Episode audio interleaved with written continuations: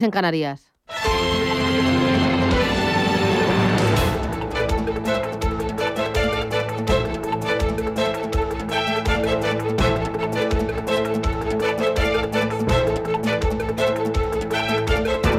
Capital Intereconomía, con Susana Criado.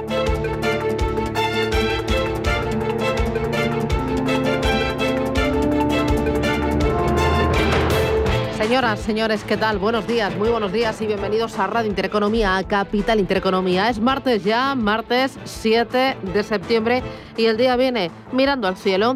Están teniendo en el norte de España las temperaturas más altas de todo el año, incluidos los meses de verano, que no lo han parecido. En Bilbao, por ejemplo, ayer se rondaron los 39 grados. En Amorebieta llegaron a los 37 y las mínimas no bajaron de los 20 en Irún y también en las gallegas Fisterra y Noia o en Pontevedra y Vigo. Las noches han sido eh, totalmente tropicales. Hoy esperamos un frente que va a dejar lluvias en Galicia y en Asturias y allí no hará tanto calor. También van a bajar las máximas en el oeste de Castilla y León y en el litoral de Cantabria. Hoy en Madrid se esperan 31 grados de máxima, en Barcelona 28, en Bilbao 34, en La Coruña 26 graditos y en Valencia se esperan para este martes 28 graditos. ¿Cómo viene el día? Bueno, el día viene mirando a la crónica del coronavirus. La incidencia acumulada por COVID se ha reducido en 21 puntos y medio este fin de semana y se sitúa en 176 casos por cada 100.000 habitantes en 14 días. Son los niveles de principios del pasado mes de julio. No obstante, todavía hay alguna comunidad autónoma, como por ejemplo Cataluña, que continúa con las unidades de intensivos muy saturadas, con un 27%, es decir, en una situación de riesgo extremo que Sanidad eh, fija en el 25% de su capacidad. A las puertas de que comience el curso escolar, el 75,3% de los chicos de 12 a 19 años ya tiene al menos una dosis y el 43,5% tiene la pauta completa. Hoy, por ejemplo, empiezan el colegio los eh, chicos de, de Madrid. La buena noticia es que prácticamente el 100% de los docentes ya está completamente inmunizado. En lo que toca al ámbito económico tenemos varias cosas. Uno, el salario mínimo interprofesional. Eh, ayer los agentes sociales volvieron a dejar claro que no comparten con el Gobierno ni sus prisas, ni tampoco la horquilla propuesta para subir el salario mínimo con carácter inmediato. Eh, la COE, la patronal, considera que no es el momento. ¿Por qué? Por tres motivos. Primero, pues porque la recuperación está todavía en su fase inicial. Segundo, porque hay más de 200.000 autónomos sin actividad. Y tercero, porque hay 274.000 trabajadores que aún permanecen en un ERTE. Además, el salario medio ya ha subido un 3% respecto al año pasado. Los sindicatos eh, UGT y comisiones obreras apoyan los planes del gobierno, eh, pero no del todo. Eh, consideran que la mejora del suelo salarial es insuficiente en plena escalada de la inflación. Trabajo. ¿Qué es lo que ha dicho? Pues dice que habrá subida el salario mínimo tanto si hay acuerdo con la patronal como si no lo hay, tanto si hay acuerdo con los sindicatos como si no lo hay. Ojo porque aprobar por decreto una subida del salario mínimo con la oposición de patronal y sindicatos podría hacer saltar por los aires pues ese clima de diálogo que tanto del que tanto alardea la vicepresidenta segunda del gobierno y líder de Podemos en el Consejo de Ministros. Yolanda Díaz ha enviado así una señal preocupante a las autoridades comunitarias y también a nuestros socios europeos sobre la conflictividad que pueden provocar las medidas aún pendientes en materia laboral. Este va a ser un asunto importante. El otro, el precio de la luz. Hoy tomamos un poquito de aire porque va a bajar un 4%. Aún así seguimos en zona de máximos. E importante, los mercados. Los inversores ayer optaron por descontar que los débiles datos de empleo en Estados Unidos podrían disuadir a la Reserva Federal de adelantar la retirada de estímulos a finales de este año. Entre mm, las eh, referencias, pues jugó a favor de las bolsas el aumento inesperado de los pedidos de fábrica en Alemania, cuando las previsiones del consenso pues apuntaban una caída, pues eh, subió más de un 3%. El mercado pasó por alto el retroceso de la confianza de los inversores de la eurozona y bueno, estuvo, mm, estuvo apoyado en la subida de las materias primas. Ojo al precio del aluminio que se encarecía ayer más de un 1% y se colocaba en su nivel más alto desde mayo de 2011. Eh, los motores de ese alza en el precio del aluminio, pues sobre todo la preocupación sobre las consecuencias del golpe de Estado del domingo en Guinea. El país africano es un importante proveedor de bauxita, que es la materia prima necesaria para fabricar aluminio y representa más de la mitad de las importaciones de China. El aluminio gana cerca de un 38% en lo que va de año, gracias a la recuperación de la demanda de los consumidores y también a la reactivación económica. Y ojo, porque eh, hoy El Salvador el Salvador tiene 6,4 millones de habitantes. Pues bien, hoy El Salvador se convierte en la primera mm, eh, en el primer gobierno del mundo, el primer país del mundo, en transformar el Bitcoin en una moneda de curso legal, lo que significa que los comerciantes desde los concesionarios de coches hasta las cafeterías, van a estar obligados a aceptarlo como pago. El proyecto se enfrenta al escepticismo del Fondo Monetario Internacional, entre otros, pero hay algunos que lo consideran más que innovador. La verdad es que los mercados emergentes son un terreno muy fértil para las criptomonedas, a menudo porque sus propias divisas no cumplen su función, eh, su función como depósito de valor, como medio de intercambio, como unidad de cuenta. Las monedas nacionales de algunos países en desarrollo no están a la altura de lo que se requiere de ellas. Eh, la inflación imprevisible, los tipos de cambio variables, el sistema bancario costoso y poco ágil, las restricciones financieras, la incertidumbre regulatorio, todo esto pues eh, eh, impulsa el atractivo de las criptomonedas. Hoy veremos qué pasa con El Salvador y con Bitcoin. Lo vamos a comentar y lo vamos a analizar. Y hay otros muchos más asuntos porque el día, el día está en marcha. Gracias, bienvenidos. Arrancamos ya con los titulares que ha elaborado Rubén Gil. En Radio Intereconomía. Las noticias capitales. Gobierno y agentes sociales no logran un acuerdo para subir el salario mínimo. Y seguirán negociando durante los próximos días después de que los sindicatos consideren insuficiente la subida de hasta 19 euros que propone el Ejecutivo y de que la patronal rechace cualquier tipo de incremento. La ministra de Trabajo, Yolanda Díaz, hace un llamamiento a los agentes sociales para hacer posible el acuerdo. Hago un llamamiento eh, a, bueno, a defender eh, a los más débiles en nuestro país e insisto, sería bueno que expliquen la razón de por qué no toca ahora cuando están eh, pactando cantidades muy superiores en la gran parte de los asalariados y asalariadas eh, de nuestro país. A las ocho y cuarto estará en nuestros micrófonos el presidente de la COE, Antonio Garamendi, para valorar las negociaciones en torno a la subida del salario mínimo. Más cosas, la luz bajará este martes un 4% y marcará el precio más bajo en lo que va de mes de septiembre. Se va a situar por encima de los 127 euros por megavatio hora. Pese a esta bajada, el de hoy será el segundo martes más caro de la historia, tras el de la semana pasada. Desde el gobierno, la ministra de Economía, Nadia Calviño, ha vuelto a rechazar la creación de una empresa pública de electricidad para abaratar el recibo, como pide Podemos. Hemos tomado medidas de reforma más estructural, aumentando la penetración de las renovables, fomentando el autoconsumo, sacando parte de los contratos de los mercados mayoristas. Eh, y ahora lo que estamos es actuando con un plan de choque, con medidas a corto plazo para, como le decía, amortiguar eh, el impacto de los mercados mayoristas sobre la factura de los consumidores. El comercio exterior de China crece casi un 19% en agosto. Los intercambios comerciales entre Pekín y el resto del mundo superaron el mes pasado los 3,4 billones de yuanes. Las exportaciones del gigante asiático aumentaron más de un 15%, mientras que las importaciones crecieron un 23%. Las bolsas vuelven a subir este martes tras el festivo de ayer en Wall Street.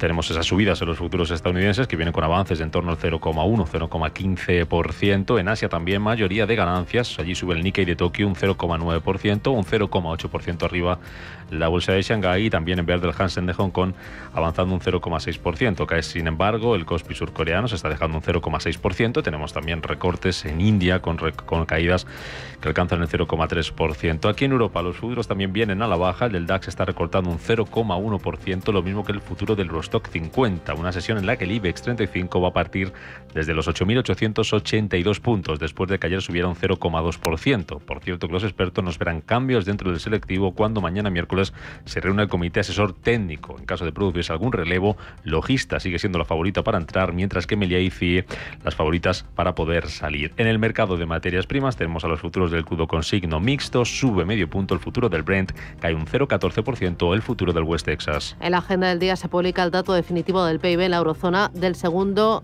trimestre. En Alemania vamos a conocer las encuestas Z y W de confianza inversora de septiembre y la producción industrial de julio. En España el Tesoro sale a los mercados para colocar letras a 6 y 12 meses y en Estados Unidos lo más destacado este martes va a ser el índice de tendencias de empleo de la Conference Board de agosto. En clave empresarial, Cenex emite bonos por valor de 1.850 millones de euros en dos tramos. Alargando así el vencimiento de su deuda. Además, Tubacex y los sindicatos van a negociar hoy el nuevo ERTE, las plantas alavesas de Yodio y Amurrio, que llevan 209 días en huelga, y SEAT mantiene hoy también parada la actividad en Martorell por la falta de semiconductores.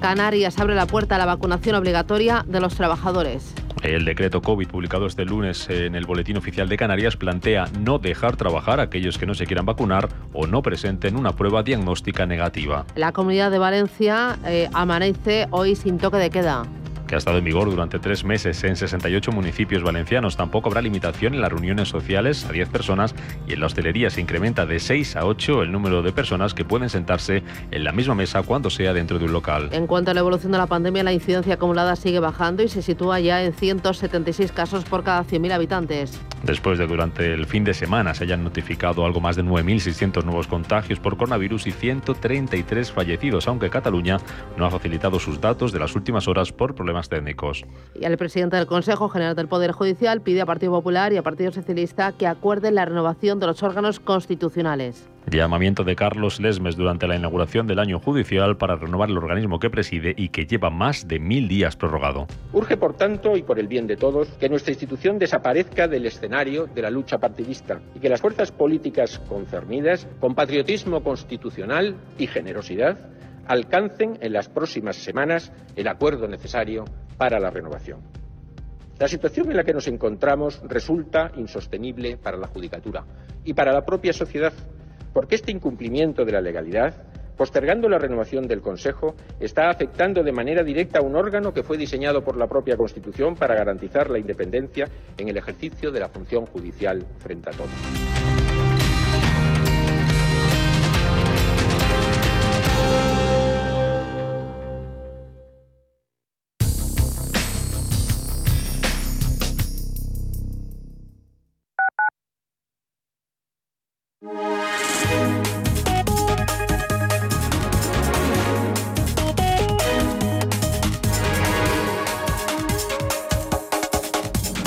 Capital Intereconomía les ofrece la información del tiempo. Muy buenos días. Para hoy martes espera que un frente atlántico afecte al noreste peninsular, dejando nubosidad y precipitaciones en Galicia, León y Asturias. Las precipitaciones podrán extenderse durante el día a otras zonas del tercio noreste peninsular. En el resto de la península y Baleares, predominio de cielos poco nubosos o con nubes altas. Por su parte, las temperaturas diurnas descenderán en la mitad oeste y extremo norte peninsular, mientras que en el resto de la península no se presentarán grandes cambios, solo se superarán los 36 grados en el Valle del Guadalquivir.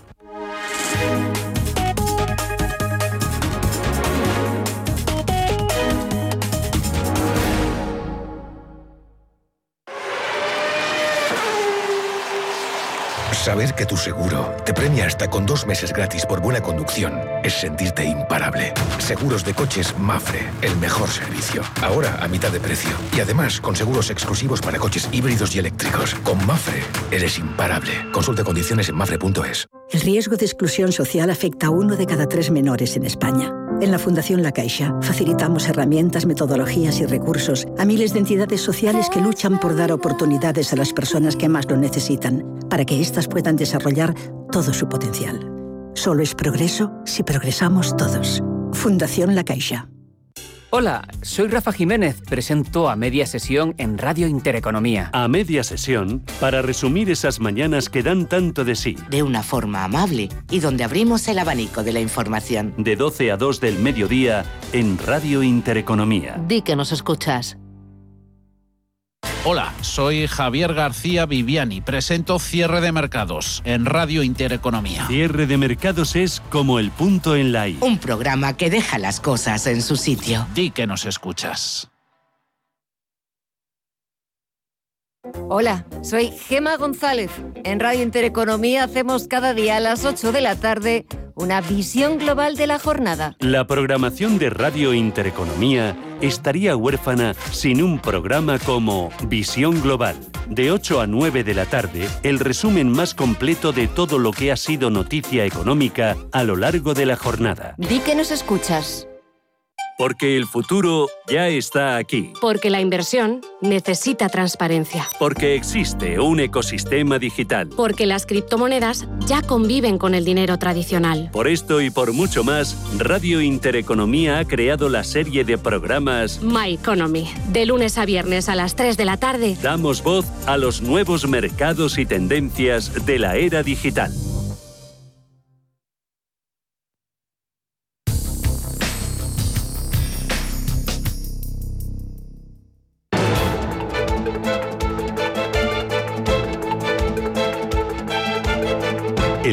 Análisis de la mañana.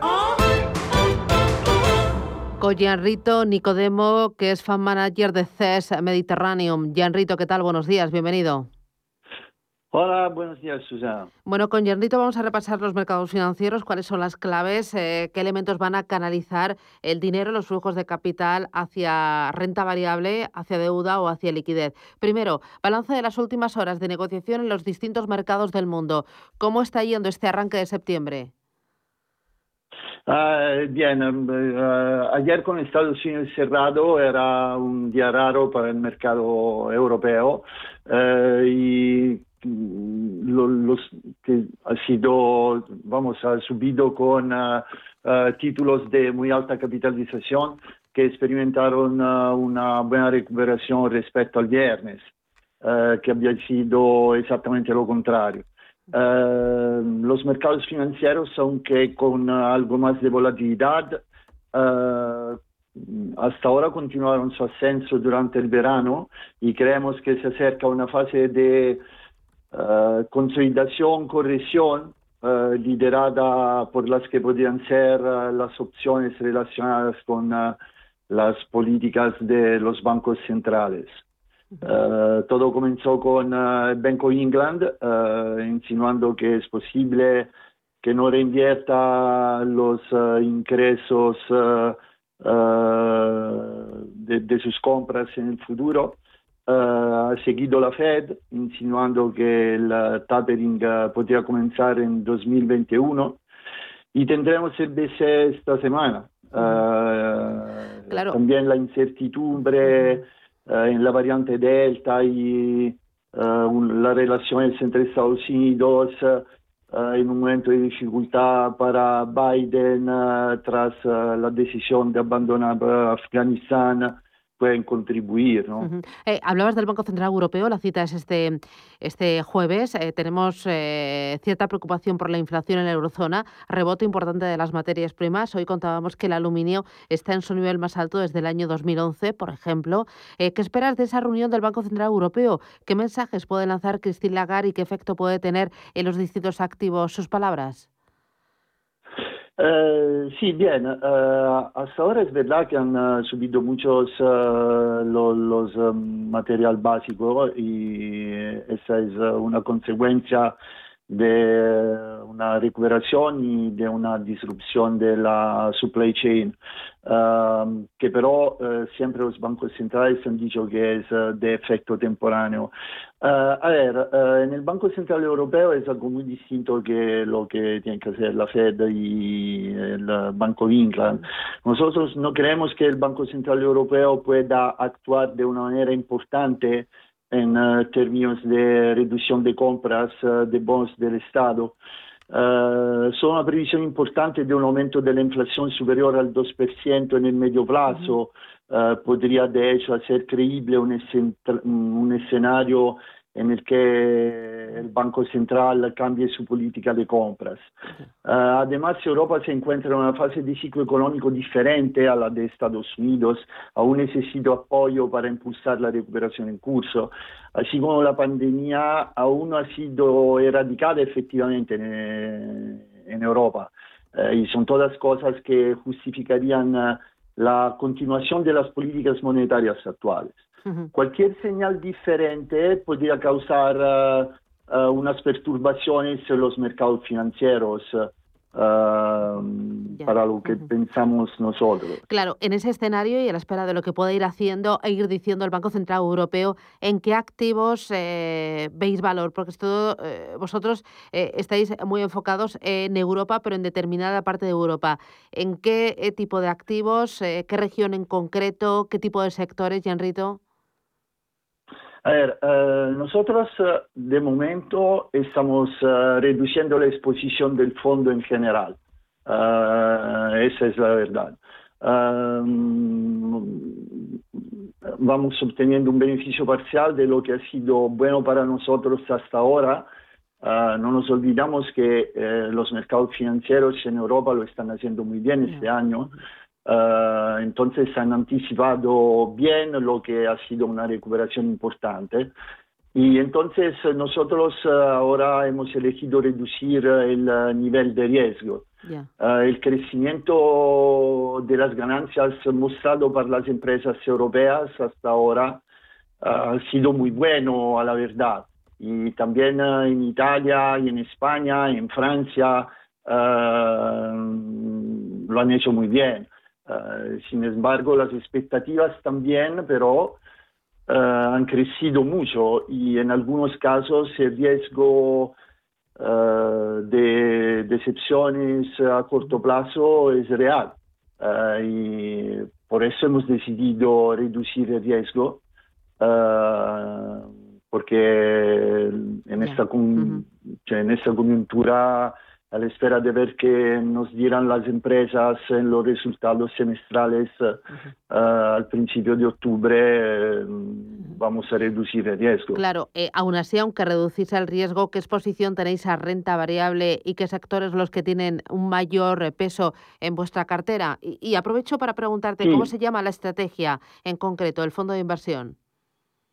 Eh, el fondo de inversión es ZES Mediterraneus y es una estrategia long short equity. Entonces, nosotros siempre estamos invertidos en renta variable. Eh, puede variar la exposición eh, neta del fondo, pero siempre estamos invertidos en renta variable.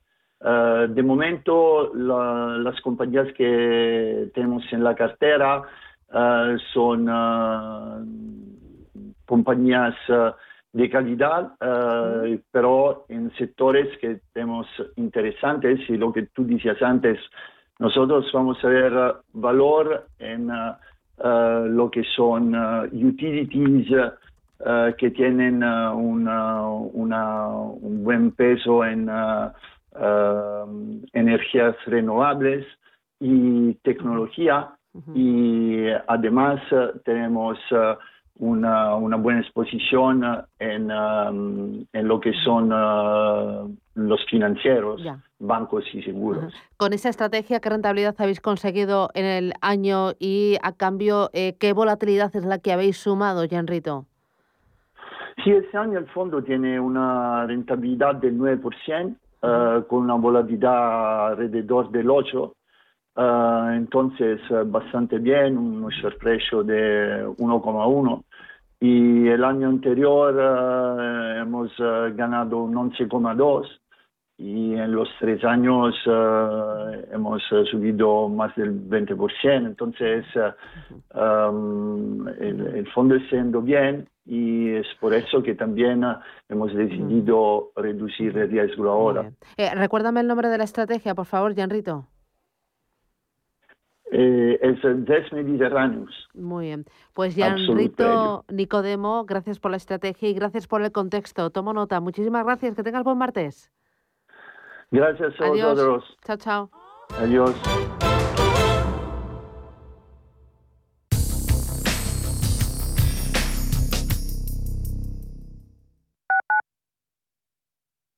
Urbanitae es una nueva plataforma de inversión inmobiliaria que te permite invertir a lo grande con cantidades pequeñas. Uniendo a muchos inversores, logramos juntar el capital suficiente para aprovechar las mejores oportunidades del sector. Olvídate de complicaciones. Con Urbanitae ya puedes invertir en el sector inmobiliario como lo hacen los profesionales. Próxima parada El transporte público. Correspondencias con tu serie favorita, chatear con tu pareja. Tu nueva foto de perfil, repasar el examen o leer el libro que te gusta. Y todo cuidando del medio ambiente y evitando los atascos. ¿Y si nos bajamos antes y caminamos? Mejoramos nuestra salud. Vuelve al transporte público. Muévete en menos tiempo, con menos dinero y cuidando del medio ambiente. Comunidad de Madrid. Hola, soy Rafa Jiménez, presento a media sesión en Radio Intereconomía. A media sesión, para resumir esas mañanas que dan tanto de sí. De una forma amable y donde abrimos el abanico de la información. De 12 a 2 del mediodía en Radio Intereconomía. Di que nos escuchas. En Radio Intereconomía nos adelantamos al futuro y estrenamos My Economy. My Economy es una iniciativa que da voz a los nuevos mercados y tendencias de la era digital. De lunes a viernes y de 3 a 4 de la tarde, My Economy, con distinto protagonismo cada día. La fábrica de inversores, Bitcoin Markets, Enclave Startup, Madrid Innova, Ecosistema Digital, My Economy, en Radio Intereconomía. El futuro es ahora. Cierre de mercados es como el punto en la I, un programa que deja las cosas en su sitio. Hola, te habla Javier García Viviani. A las 4 de la tarde comenzamos cierre de mercados en Radio Intereconomía, la mejor manera de estar informado de la actualidad económica. Di que nos escuchas. Radio Intereconomía.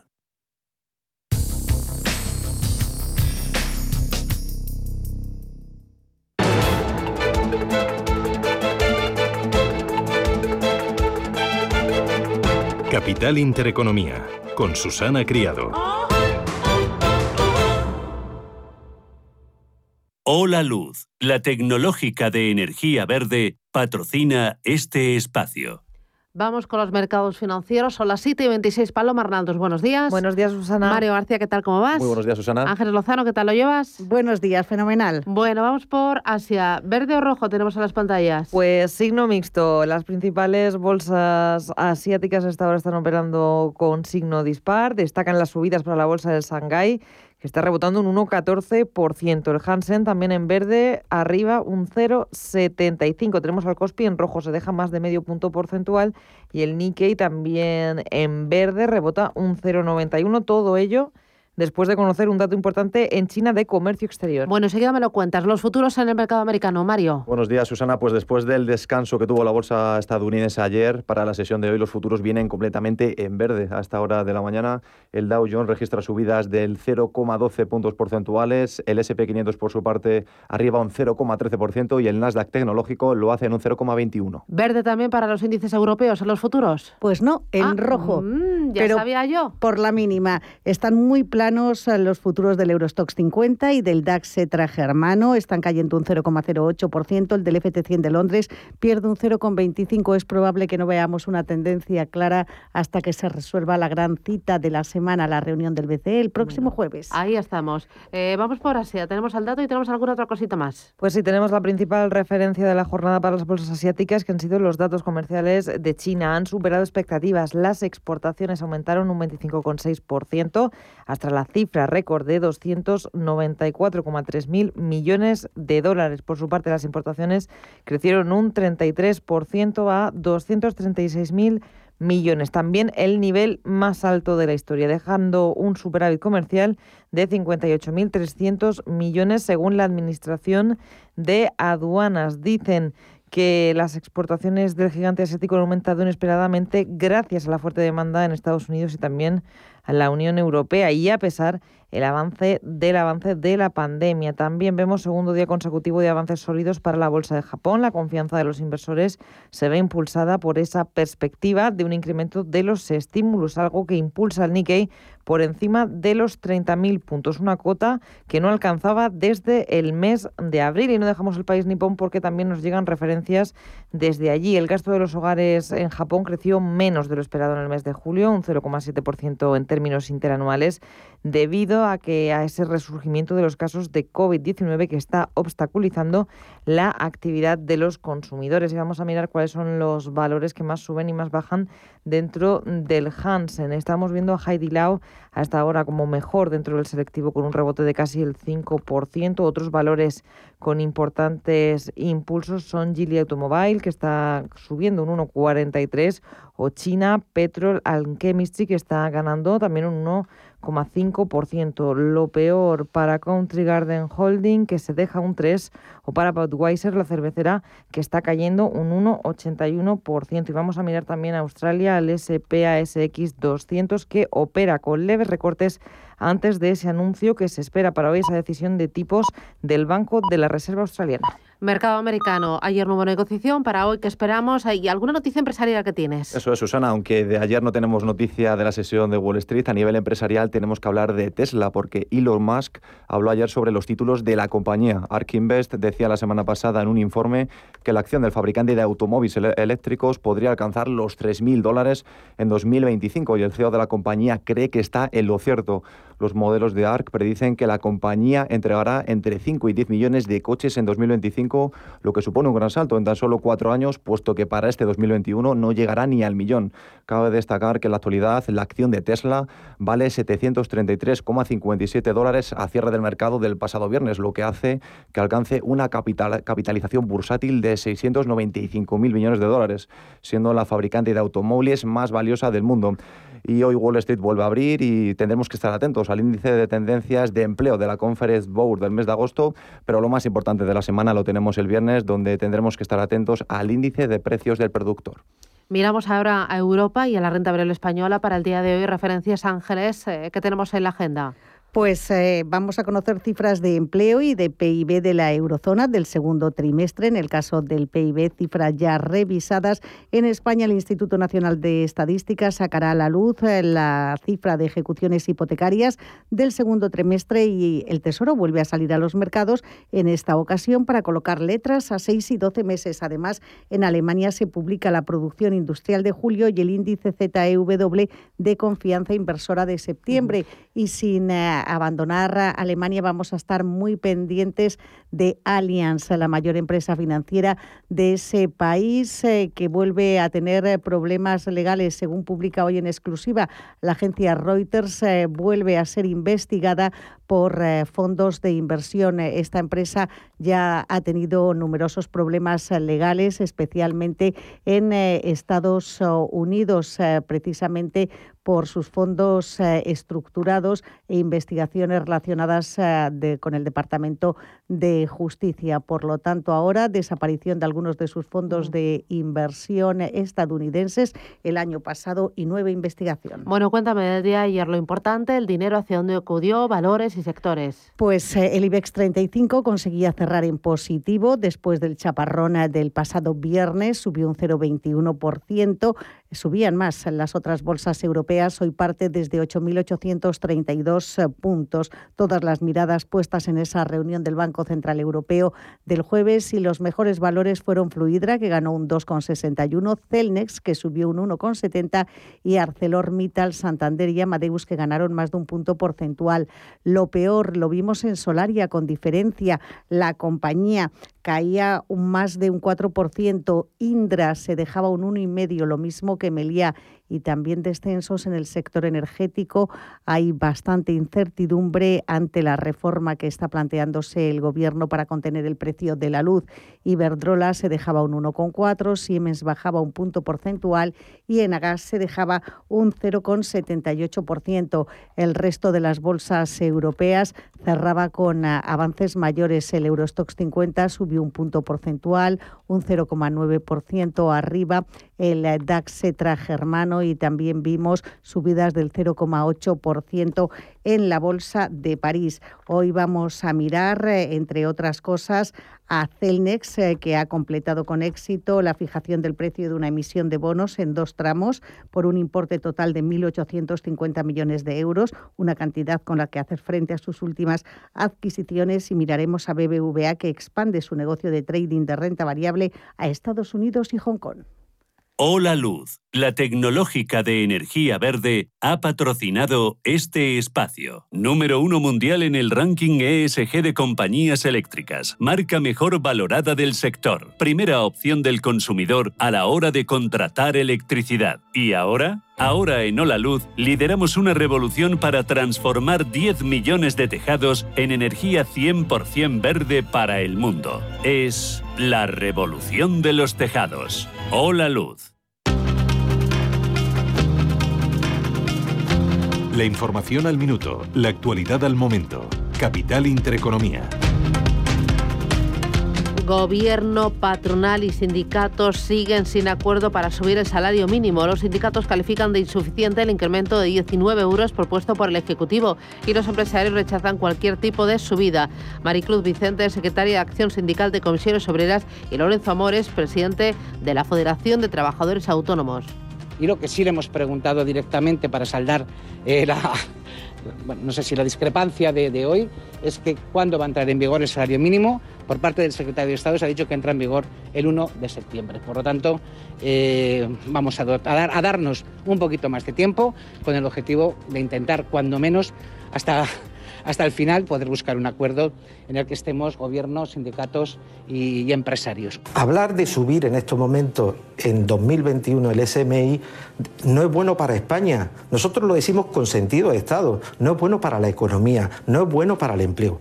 Otros, pues indudablemente yo entiendo que tengan que tomar sus decisiones o quieran tomar sus decisiones de forma populista para intentar darle la vuelta a las encuestas que estamos viendo.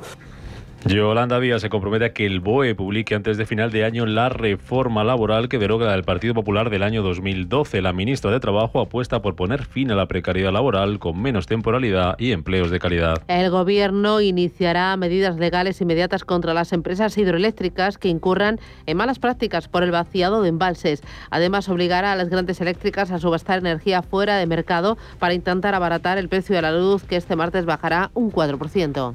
La deuda pública española aumentó en 2020 el doble que la europea por culpa de la pandemia. En concreto, se incrementó casi un 25% hasta situarse en casi el 100%, 120% del PIB frente al incremento de 14 puntos registrado en la zona euro. El Salvador se convertirá hoy en el primer país del mundo en adoptar el Bitcoin como moneda de curso legal. El objetivo es reducir los costes en los envíos de remesas, atraer inversión extranjera e impulsar el consumo interno.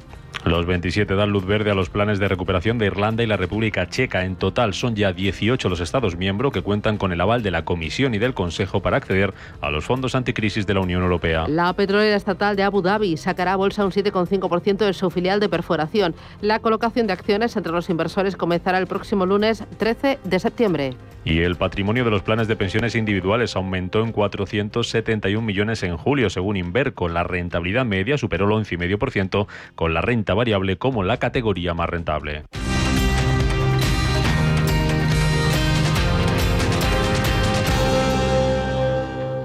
El Tesoro Público espera lanzar al mercado la primera emisión de un bono verde a 20 años por un volumen de unos 5.000 millones de euros. De esta forma, arrancaría el primer programa de emisión de bonos verdes soberanos de España, que se destinará a la financiación de una amplia variedad de programas medioambientales. En concreto, el Ejecutivo ha identificado más de 13.600 millones de euros de gasto verde elegible para financiar dichos proyectos. Formación, empleo, innovación. Todo eso es 42 Barcelona, el campus de programación que revoluciona la formación digital y te abre las puertas del mercado laboral. Gratuito, sin límite de edad, sin formación previa, a tu ritmo. Regístrate ya en 42barcelona.com, una iniciativa de Fundación Telefónica Generalitat de Catalunya y Ayuntamiento de Barcelona. Trabajo nuevo, otra casa. Si tu vida cambia de prisa, mejor renting. El nuevo renting de coches de Santander que se adapta a tu vida. Más fácil, incluye todo lo que necesitas. Más flexible, puedes modificarlo en caso de imprevistos. Y más libre porque disfrutas de tener coche sin comprarlo. Estrena coche con la confianza del Santander. Consulta condiciones en bancosantander.es. Si caminas solo, irás más rápido. Si caminas acompañado, llegarás más lejos. Luna Sevilla es su asesor patrimonial de referencia. Prestando nuestros servicios como agentes de Caser Asesores Financieros, somos una empresa con amplia experiencia profesional y una clara apuesta por la formación de calidad, la información transparente y objetiva y por el asesoramiento financiero personalizado y continuado. Si desea más información, visite lunasevilla.es o llámenos al 91 762 3442.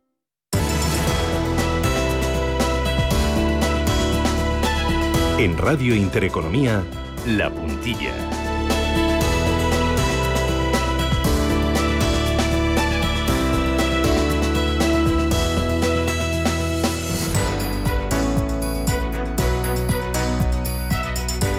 Son las 7 y 39, quedan 21 minutos para llegar a las 8 de la mañana, 21 minutos para llegar a las 7 en Canarias. Enseguida vamos a ir con prensa nacional, con prensa especializada en economía y con prensa internacional. Pero antes abrimos la puntilla y ponemos el foco en los asesores financieros. Lo hacemos con Fernando Ibáñez, que es presidente de ASEAFI, la Asociación Española de Asesores Financieros. Fernando, ¿qué tal? Buenos días. Hola, buenos días, Susana, ¿qué tal? Bueno, eh, como arrancamos el curso escolar, hoy, mira, en la Comunidad de Madrid, en Cantabria, todos los chicos cogerán eh, la mochila, el estuche, los Chromebook también, conocerán a sus profesores, volverán a saludar a, sus compañeros. A mí me gustaría arrancar el curso eh, mirando a futuro. ¿Cuáles son las perspectivas, cuáles son las tendencias en el ecosistema del asesoramiento financiero de aquí a finales de este año, Fernando? Bueno, pues la verdad es que se abre un curso, como dices, tremendamente apasionante para el asesoramiento financiero en nuestro país, porque ha habido cambios regulatorios importantes que afectan a, nuestro sector, pero yo creo que lo más importante es que el asesoramiento financiero está cogiendo cada vez más fuerza, cada vez está reclamando eh, pues ese papel incluso de valor social para muchísimas familias y ahorradores individuales y empresas y que desde luego ahora con unos mercados que esperamos eh, pues más estables y, más previsibles y con toda esta granola, ¿no? que son las nuevas inversiones alternativas y, también eh, la tendencia en sostenibilidad que está recorriendo el sector financiero, pues eh, afrontamos este ejercicio, la verdad es que con mucha ilusión y con muchas ganas. Ya, eh, es una recta final de ejercicio, bueno, es un ejercicio donde estamos viendo eh, mucho movimiento en el sector financiero, concentración de gestoras, concentración también de bancas privadas, de algunas empresas de asesoramiento financiero. Eh, ¿Esto va a continuar y por qué? ¿Cuáles son los argumentos? Sí, efectivamente, esto es una tendencia que ya empezó hace unos años y además podemos ver incluso en el sector bancario lo que ha ocurrido en nuestro país en los últimos cinco o seis años. Eh, efectivamente, el, asesoramiento financiero, la banca privada, eh, está concentrándose por varios motivos. El principal, sobre todo, pues son esos eh, incrementos de costes ¿no? que tenemos todos gracias a estas nuevas tendencias y estas nuevas iniciativas regulatorias y de hecho, el gran reto que tiene el sector es eh, que no se pierda ni la calidad del asesoramiento ni esa proximidad que hemos tenido con nuestros clientes que nos caracteriza, eh, precisamente pues por estas mm, concentraciones y por estos eh, incrementos de, volumen que son necesarios ahora mismo para mantener nuestro sector eh, rentable, ¿no? Claro. Pero vamos, estamos convencidos de que esto eh, esto va a ocurrir y, bueno y que es una oportunidad para todos. Claro, es un sector, es una industria, la del asesoramiento financiero, que camina hacia la personalización, hacia la cercanía, hacia la robustez también y camina de la mano de la inversión sostenible y también de las inversiones alternativas en un contexto de muy bajos tipos de interés. Por, ahí van las tendencias de ahorro, ¿verdad? Sí, y luego hay otro factor importante que es eh, precisamente, como comentabas, eh, bueno, las nuevas tecnologías, los nuevos canales de comunicación que tenemos con nuestros clientes. También, eh, bueno, la inteligencia artificial, los robo-advisors están cada vez más presentes e integrados en nuestros servicios y desde luego toda esta tecnología y estos avances lo vemos como una herramienta y no como un fin. Nuestro consejo al final para nuestros eh, clientes siempre es el mismo.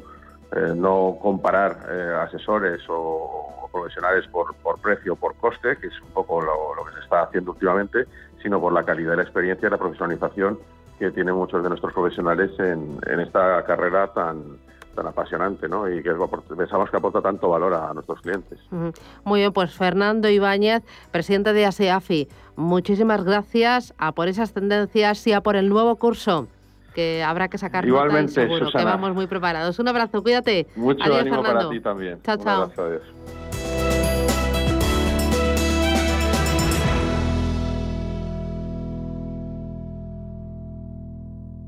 Si mantienes la cabeza en su sitio cuando a tu alrededor todos la pierden, si crees en ti mismo cuando otros dudan, el mundo del trading es tuyo.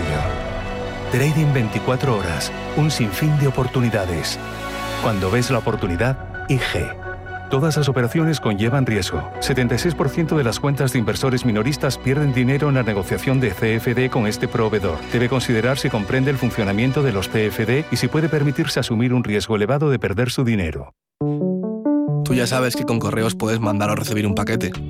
Pero lo que quizá no sepas es que a través de nuestra app puedes pedir cita previa, agilizar el envío y seguir tu pedido para saber por dónde va y cuándo va a llegar. Porque en correos nos digitalizamos para movernos al mismo ritmo que tú. Correos. Llevamos lo que llevas dentro. ¿Quieres invertir parte de tus ahorros en las mejores compañías europeas de pequeña y mediana capitalización bajo criterios de alta calidad y crecimiento? ¿Buscas hacerlo a través de un equipo experimentado y galardonado que ha conseguido batir al mercado de manera consistente en el tiempo? Si estás interesado, infórmate a través de tu entidad o asesor financiero de confianza sobre los fondos de inversión de Lombia Capital. Compromiso y valor añadido a largo plazo. Lombia Capital. Información en lombia.com.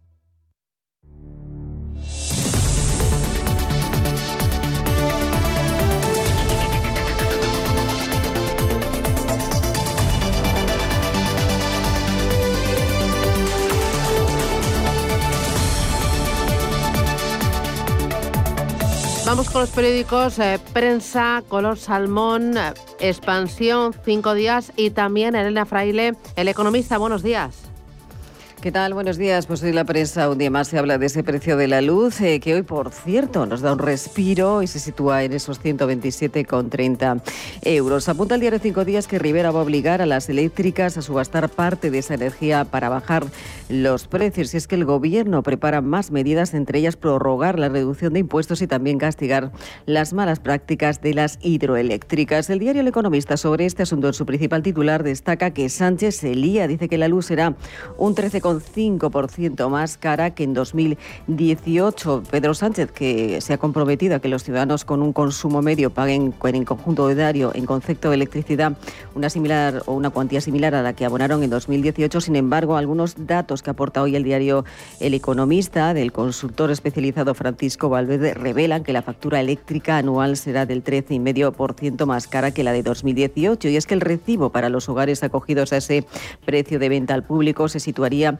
en 2021 en los 890 euros frente a los 784 que se pagaron precisamente hace tres años. Y en la portada del diario Expansión sobre el sector habla hoy en una entrevista Francisco Estaréis, el CEO de Enel, dice que es el momento de reformar precisamente el mercado eléctrico. Señala además en esta entrevista como el precio del gas como el mayor responsable de esta subida y para corregirlo propone reducir la dependencia e ir hacia un modelo con más eh, renovables. Habla también de que es el momento de cambiar ese sistema de fijación de precios para reducir, dice, la volatilidad. Y sobre ese impacto de los cambios regulatorios para Endesa, dice el CEO de Enel que España está y estará precisamente em, en el estará en España y estará precisamente y que sobre ese debate no es si invertiremos eh, sí o no, si nos invertiremos más o menos. Es otro de los grandes asuntos, el de la luz, pero también es gran asunto ese salario mínimo interprofesional y también los ERTE. Precisamente en otra entrevista que lleva en portada el diario Expansión habla la vicepresidenta primera del Gobierno, Nade Calviño, en la que dice que protegeremos, dice los ERTE,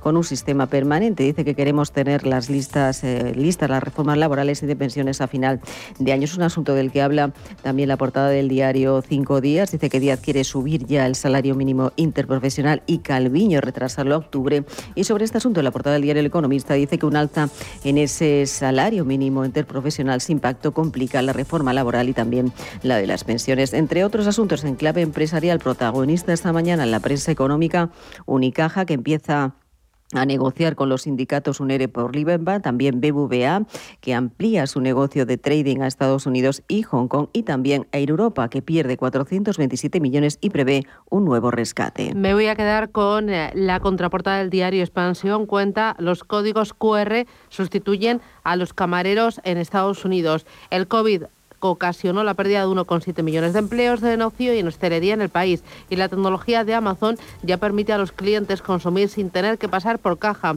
Cuenta que la pandemia está acelerando la automatización de la hostelería y que está consolidando nuevas fórmulas de consumo en bares y también en restaurantes, que muchos de los empleos perdidos con el COVID-19 ya no volverán. Es la contraportada del diario Expansión. Y me voy a quedar también con eh, un par de tribunas. Eh, uno eh, la escribe Andrés Betancor en este diario lo titula La República de Pedro Sánchez y la otra la escribe Jordi Guidó, Beck como eje transformacional de la industria de la automoción. Habla de la movilidad, dice que vive un momento de cambio, de transformación, que es un nuevo modelo disruptivo de entender la misma, abordada holísticamente por todos los eh, actores implicados, por automoción, por infraestructuras, por transporte, por energía, por sector público y por otros eh, que pronto se van a incorporar al ecosistema.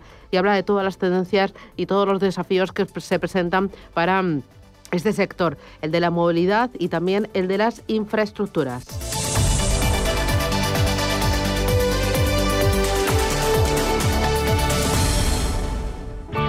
Bontobel Asset Management. Calidad suiza con el objetivo de obtener rendimientos superiores a largo plazo. En Bontobel Asset Management siempre estamos a la vanguardia de las inversiones activas en bonos y acciones. Para más información, entre en nuestra página web bontobel.com barra am. Bontobel Asset Management, su especialista global en fondos de inversión. Seas como seas, hay un extra tiernos para ti.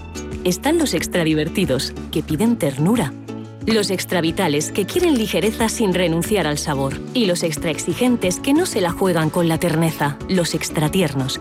Extraordinarios y extratiernos para todos. El Pozo, uno más de la familia. ¿Estás harto de bajas rentabilidades? ¿No quieres seguir pagando altas comisiones a tu banco o gestora?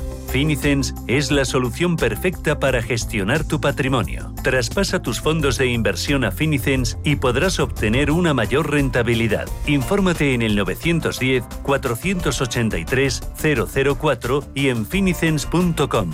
Finicens, especialistas en inversión indexada. Más bolsa más empresa, más capital intereconomía.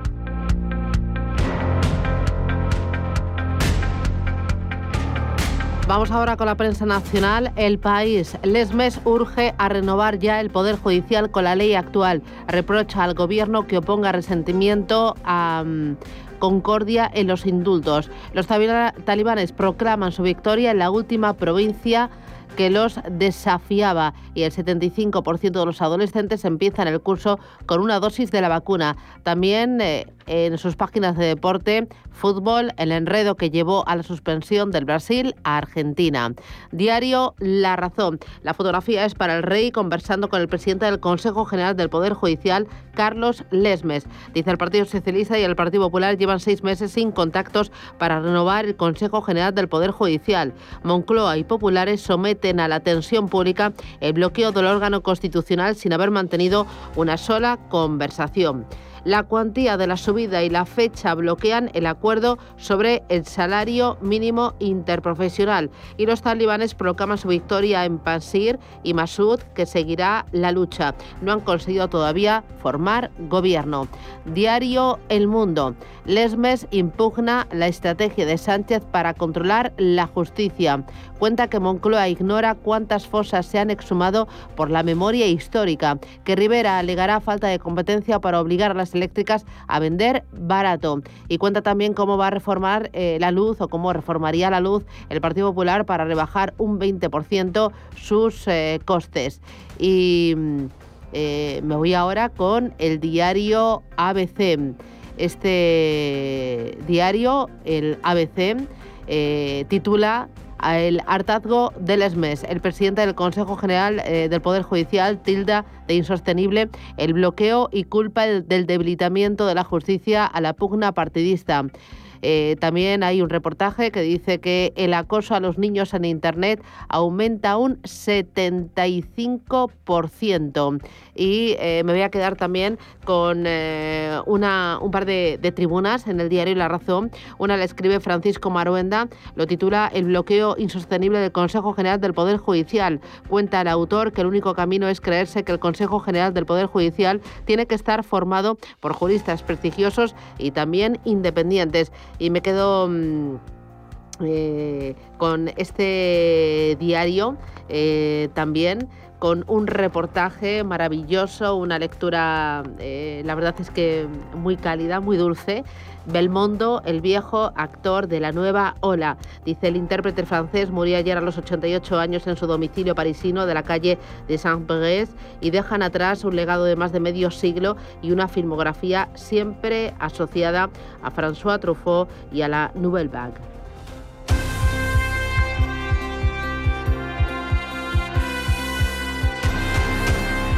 La vuelta al mundo a través de la prensa. 7 y 55 de la mañana comenzamos a hacer el repaso de la prensa internacional. Comenzamos en Reino Unido. The Times llevan portada las declaraciones de la ministra del Interior, Priti Patel, quien ha dicho a los parlamentarios que está dispuesta a retener millones de libras prometidas a los franceses para bloquear los cruces de inmigrantes después de que se estimara que un número récord de personas habían aterrizado ayer en las costas. Se dice que la secretaria del Interior está furiosa por el bajo número de inmigrantes interceptados antes de que lleguen a aguas británicas, ya que acordó pagar a Francia 54 millones de libras esterlinas para duplicar sus patrullas en las costas. En Francia, Le Monde lleva en portada las palabras de Emmanuel Macron ante la muerte de Jean-Paul Belmondo. Con la desaparición de Jean-Paul Belmondo, Francia pierde a uno de sus grandes protagonistas. Los homenajes y las reacciones unánimes se han multiplicado ante el anuncio ayer lunes 6 del fallecimiento del actor, una gran figura del cine francés a los 88 años. Había estado muy cansado durante algún tiempo, falleció tranquilamente, dijo su abogado. El mismo, el mismo diario recoge la situación en Afganistán después de la captura de Panjshir, los talibanes anuncian el fin de la guerra. Los fundamentalistas afirman haber tomado el control completo del valle, el último bastión histórico de la resistencia. Desde el 22 de agosto, los talibanes habían concentrado tropas en las afueras de esta provincia sin salida al mar, rodeada de picos montañosos 100 kilómetros al norte de Kabul. El valle alberga el último semillero de oposición armada a los talibanes que tomaron el poder el 15 de agosto después de una campaña militar relámpago. En Italia, en el Corriere de la Sera, la vuelta al cole es el protagonista. Pase verde, pantallas protectoras, ventanas abiertas y un espacio un poco más flexible que el año pasado. Y profesores en su mayor parte en el aula desde los primeros días. Así comienza el tercer año escolar de la pandemia. Las medidas de seguridad están sustancialmente confirmadas, incluso si existe una vacuna. El desafío es conseguir la máxima presencialidad. Hoy el ministro de Educación, Patricio Bianchi, en el Parlamento presentará el plan para el regreso seguro a clase en el que ha estado trabajando todo el verano. La principal medida de defensa contra el virus sigue siendo la mascarilla y cruzamos el charco, nos vamos a Estados Unidos. The Wall Street Journal eh, lleva en portada que los viajes de negocios vuelven a sufrir un nuevo golpe ante el incremento de la variante Delta. Hoteles y aerolíneas posponen una vez más su recuperación. Y este diario también titula Los talibanes afirman haber conquistado las últimas zonas de resistencia. Se apoderan del valle del Panjshir el último bastión de la resistencia, aunque su líder llama a la sublevación. Y acabamos con The New York Times. Este periódico señala que muchas empresas han pospuesto la vuelta presencial a la oficina por el incremento de casos del coronavirus.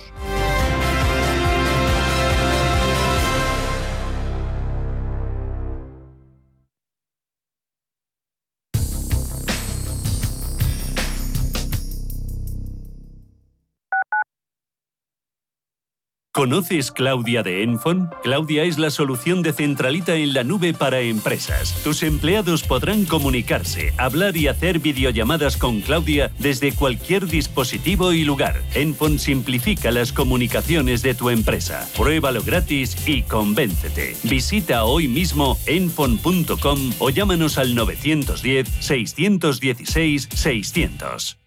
Al principio pensaba, lo alquilo, no lo alquilo, lo alquilo, no lo alquilo. Luego, con renta garantizada, pensé, lo alquilo. Renta garantizada se encarga, te seguirá pagando la renta de tus inquilinos, aunque ellos no lo hagan, y se ocupan de la gestión del día a día. Infórmate en el 900 10 10 95 o en rentagarantizada.es. Alquiler garantizado. Los viernes a las 10 de la noche tienes una cita con otro gato, el gato gourmet. Andrés Sánchez Magro presenta una guía semanal gastronómica, enológica, de restaurantes, literaria, musical, con todos aquellos ingredientes necesarios para cocinar la buena vida. El gato gourmet, los viernes a las 10 de la noche aquí, en Radio Intereconomía. La Hora de Miguel Ángel es un programa dedicado a la salud y la prevención de enfermedades. Con un lenguaje claro y sencillo, te explica cómo llevar una vida saludable. Todas las noches a la una y media de la madrugada en Radio Intereconomía. Radio Intereconomía es la mejor plataforma para dar a conocer, relanzar y poner voz a su empresa. Nuestro equipo comercial le asesora para conseguir sus objetivos. Contacte con nosotros en el 91 999 21 21 o escribiendo a comercial@intereconomía.com. Radio Intereconomía, la radio de las empresas.